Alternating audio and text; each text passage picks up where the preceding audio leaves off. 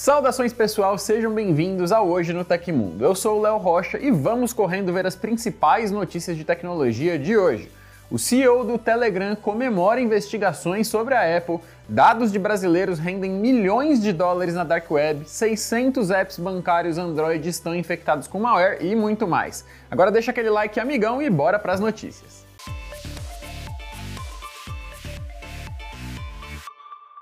A possível punição da Apple no Reino Unido foi festejada pelo CEO do Telegram, Pavel Durov.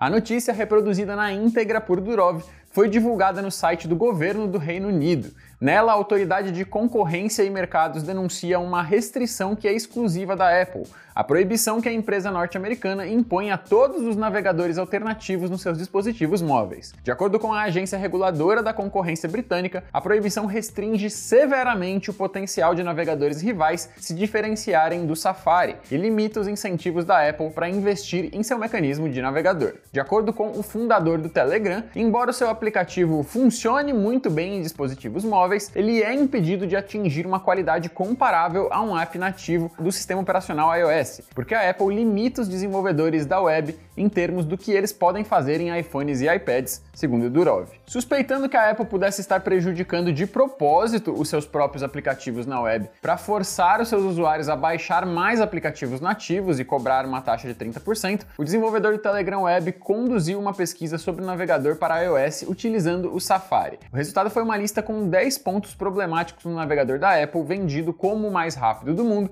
que foi compartilhada em março na rede, com todos os detalhes técnicos. Felizmente, os reguladores começaram a perceber o que está acontecendo, diz Durov. Eu não sei se vocês sabem, mas alguns funcionários aqui da NZN trabalham no modelo híbrido, ou seja, alguns dias em casa, outros aqui no escritório. E quem segue esse modelo sabe, toda vez que vai de um lugar para o outro é preciso lembrar de pegar o notebook, o mouse, fone, mochila, etc. A portabilidade é importante, claro, mas a segurança também. A HP sabe disso e oferece diversas soluções para facilitar o nosso dia a dia. O notebook HP 250 G8, por exemplo, que vem com o Windows 10 Pro, que é altamente recomendado para empresas. Já o combo de impressora e alimentador automático de folha pode ser bastante útil nos dias na firma, para você economizar tempo e ter resultados de qualidade. E a Workstation HP Z2 G5 vem com recursos avançados de segurança e muita potência. Se você se interessar em conhecer as soluções da HP, eu tenho duas dicas. Com o cupom EXTRA10HP você ganha mais 10% de desconto em qualquer oferta na loja oficial da HP. Além disso, você tem acesso a várias facilidades de pagamentos e entrega, além de ter a garantia dos produtos originais. Acesse o link aí embaixo e confira. Uma pesquisa da empresa especialista em segurança digital NordVPN revelou que criminosos já faturaram 88 milhões de reais na dark web comercializando mais de 720 mil dados de brasileiros. As informações vendidas incluem cartão de crédito, documento de identidade e carteira de motorista. Dentre a venda de e-mails, os brasileiros ficam em vigésimo lugar no ranking, com cada endereço custando cerca de 9 dólares e 99 centavos, o que dá uns 51 reais na cotação atual. Esse é quase o mesmo valor das identidades do país, que custam aí aproximadamente 47 reais 60 centavos e estão na posição 197 de 211 no ranking. É comum essas informações serem comercializadas em grande quantidade, tá? Os itens mais comuns de se encontrar, segundo a NordVPN, são respectivamente dados de cartão de crédito, conjuntos completos de dados de identidade pessoal e carteiras de motorista. No geral, as categorias mais acessadas são documentos, com 43%, e dados financeiros, que representam 39% do total. Contas, e-mails e senhas somam juntos 18%. No ranking que analisa todos os países, os passaportes constam como os itens mais caros, com uma média de cerca de 600 dólares por cópia. No topo da lista estão os tchecos, eslovacos e lituanos, custando mais de 3.800 dólares. Não há dados específicos sobre passaportes brasileiros. A Google violou a lei de igualdade salarial da Califórnia por pagar salários menores para as mulheres, além de violar outras leis estaduais. Por isso, a empresa concordou em pagar uma multa de 118 milhões de dólares para resolver a ação coletiva. A ação realizada abrange cerca de 15,5 mil mulheres que trabalham para Google desde 2013 e afirma que a companhia pagou menos para as mulheres e mais para os homens em cargos semelhantes. Além disso, o tribunal também declara que a empresa não pagou todos os salários devidos. O acordo pagará 75 mil dólares para cada um dos acusadores principais e 50 mil para os outros três. Contudo, o valor de 118 milhões de dólares deve cair para para 86 milhões após remover os honorários advocatícios e outros descontos. De acordo com a ação, a companhia pagava cerca de 16 mil dólares a mais aos homens com cargos semelhantes. Assim, a Google pagará em média 5.500 dólares para cada uma das funcionárias que sofreu com a discriminação de gênero. Em comunicado enviado ao site Ars Technica, a Google afirma que acredita na igualdade de suas políticas e por isso concordou com a resolução do assunto ao aceitar o acordo. A empresa diz que se compromete a pagar, contratar e nivelar todos os funcionários de forma justa e igualitária. De acordo com um relatório publicado pela plataforma de segurança Zimperium, mais de um bilhão de downloads de aplicativos da Google Play Store podem ter sido afetados por malwares.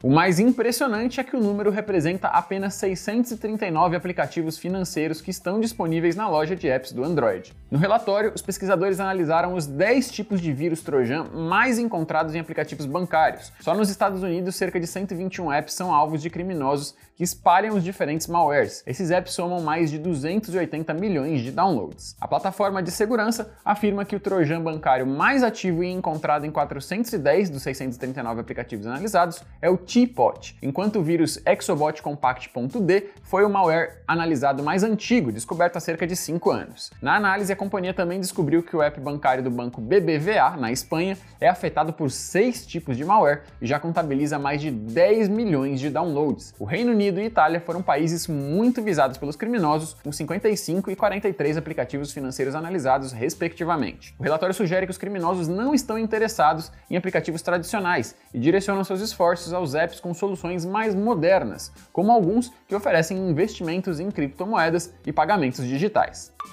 Os fãs do Tecmundo podem ter acesso a um canal exclusivo no Telegram para tirar dúvidas em vídeo direto comigo e os outros editores do canal e do site do Tecmundo. Essa é só mais uma das várias vantagens para quem é membro do TecMe, o nosso clube de benefícios. Tem muito conteúdo legal e até cursos para quem quiser entrar na área de tecnologia. Inclusive, vai ter um curso meu lá muito em breve, tá para sair, galera. Tudo isso só por 99 centavos nos primeiros 7 dias e depois R$ 5,90 por mês. O link para conferir o TecMe tá aí na descrição do episódio. Vai lá!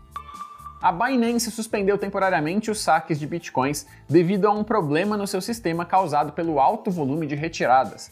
A paralisação aconteceu em meio a uma das maiores quedas no preço da moeda digital nos últimos anos. Em seu perfil no Twitter, a maior corretora de criptomoedas do mundo explicou que a pausa nas retiradas de bitcoins foi causada por uma transação travada na cadeia. Na mesma postagem, a empresa disse que a sua equipe estava trabalhando em uma solução rápida para o problema. O CEO da exchange, Changpeng Zhao, também foi ao microblog dar satisfação aos clientes. Inicialmente, o executivo chinês afirmou que a falha na plataforma seria corrigida em até 30 minutos mas pouco tempo depois ele voltou ao seu perfil oficial, ressaltando que a correção poderia demorar mais do que a estimativa inicial. Zhao disse ainda que a interrupção nos saques de bitcoins na Binance afetou somente a rede da principal criptomoeda do momento. O chefe da companhia aproveitou a postagem para tranquilizar os usuários, afirmando que seus investimentos estavam a salvo. No início da tarde, a corretora anunciou a retomada dos saques embora o sistema esteja enfrentando instabilidades. Ainda estamos trabalhando para processar as retiradas pendentes da rede Bitcoin e estima-se que isso seja concluído nas próximas horas, afirmou a empresa em comunicado. No entanto, a exchange ressaltou que os saques pendentes serão rejeitados pelo sistema. Nesse caso, os usuários vão precisar refazer a solicitação na plataforma para que a transação seja concluída.